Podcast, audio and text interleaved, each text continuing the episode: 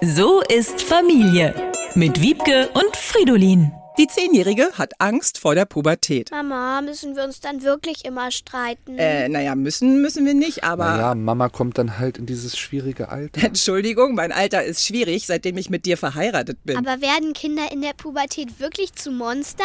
Nee, sie werden zu Erwachsenen. Also werden sie zu Monstern. naja, eigentlich sind sie wieder wie Babys. Wenn sie nicht gerade schlafen, schreien sie rum, aber wenn sie ihren digitalen Schnuller kriegen, sind sie ganz friedlich. Wenn man vom Teufel spricht. WhatsApp-Videoanruf meiner 14-jährigen Nichte. Hey, nice, niece. Äh, was? Sie vermeidet gerade so einen Würgereiz. Also, naja, also nette Nichte, verstehst du? Nice, niece. Kann man seinen Onkel eigentlich enterben lassen? Was hast du denn zu vererben? Zehn Follower auf SchülerVZ? Wie alt bist du? 40 oder was? War ich dir jetzt zu cringe? Erwachsene, die cringe sagen, sind cringe. Und seit 2021 sagt das sowieso keiner mehr. Sag doch, Monster. Wir sind dankbar, dass wir als Onkel und Tante mit ihr Pubertät üben dürfen. Es fühlt sich an wie tränenreicher Nahkampf in der Achterbahn. Oh, ich hasse mein Leben, ne? Allerdings redet sie unrealistischerweise noch mit uns.